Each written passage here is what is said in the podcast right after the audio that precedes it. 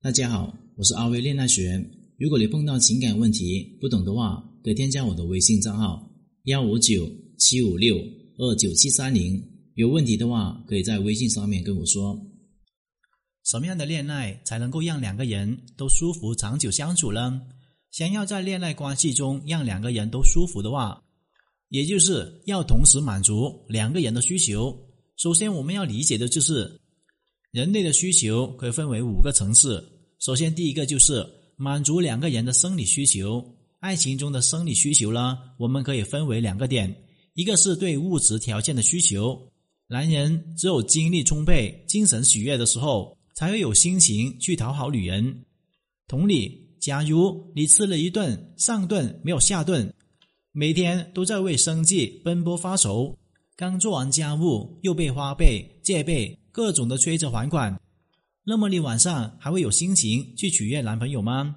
所以，舒服的恋爱必须在物质经济稳定之上，至少是满足最低温饱的情况下才能够实现的。这也是我们经常所说的“贫贱夫妻百事衰”的原因。第二个是对性的需求，性呢是爱的表现，是情侣又或是夫妻生理欲望与心理满足的行为。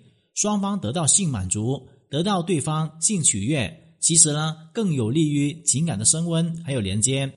当然了，也有很多人呢是持有婚前不发生性行为的一个观念，但这些前提呢是两个人观念一致。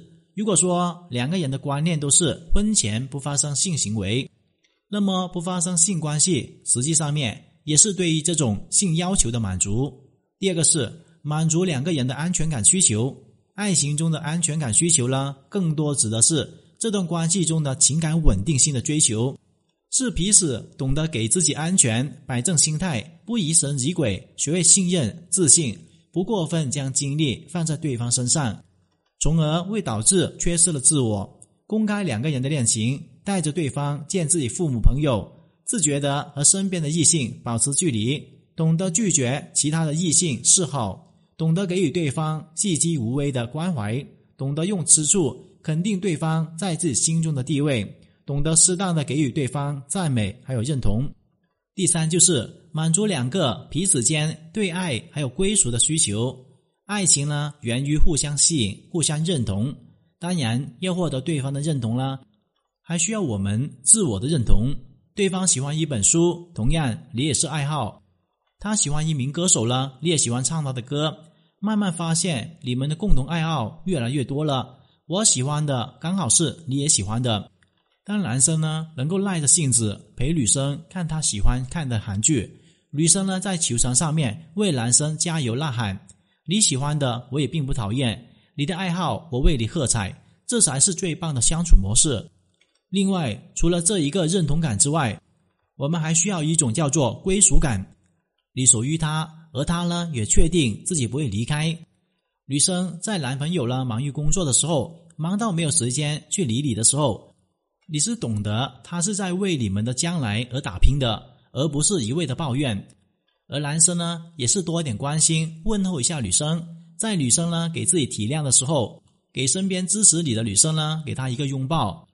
在节日的时候，给彼此呢安排一次温馨又有仪式感的约会。在对方遭遇到挫折、弱势打击的时候。默默的站在对方身边，明确的告诉他你还有他，彼此三观是一致的，又互相认同，这样的相处模式呢，摩擦自然会少很多，自然也会更加的舒服。第四就是满足彼此的尊重需求，爱人之间互相懂得尊重是亲密关系的基础。每个人都有不同的性格喜好不同，每个人的家庭环境、成长背景也是不一样的。因为这个世界上面呢，没有完全相同的两片树叶，即便是再相爱的两个人，也会有意见不同的时候。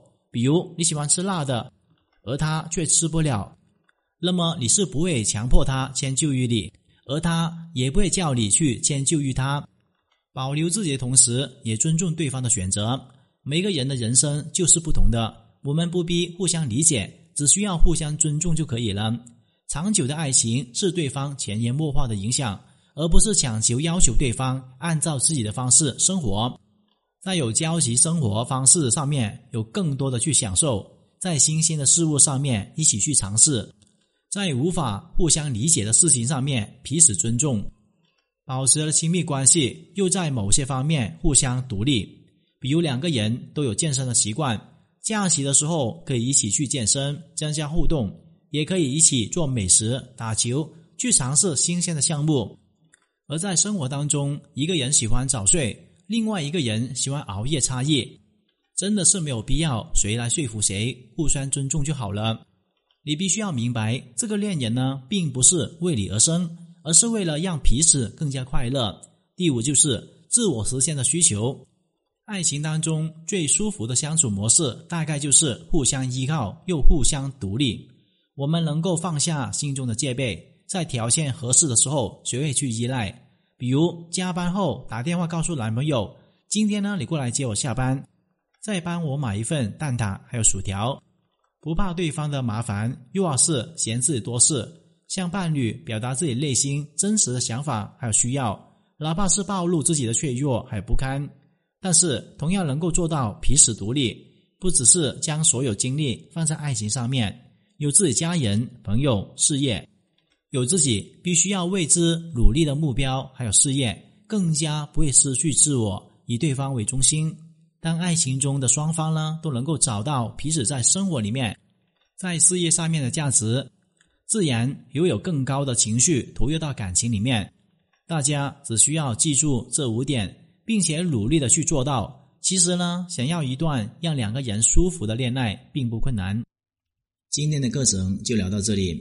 如果你遇到情感问题解决不了的话，可添加我的微信账号咨询任何的问题。感谢大家收听。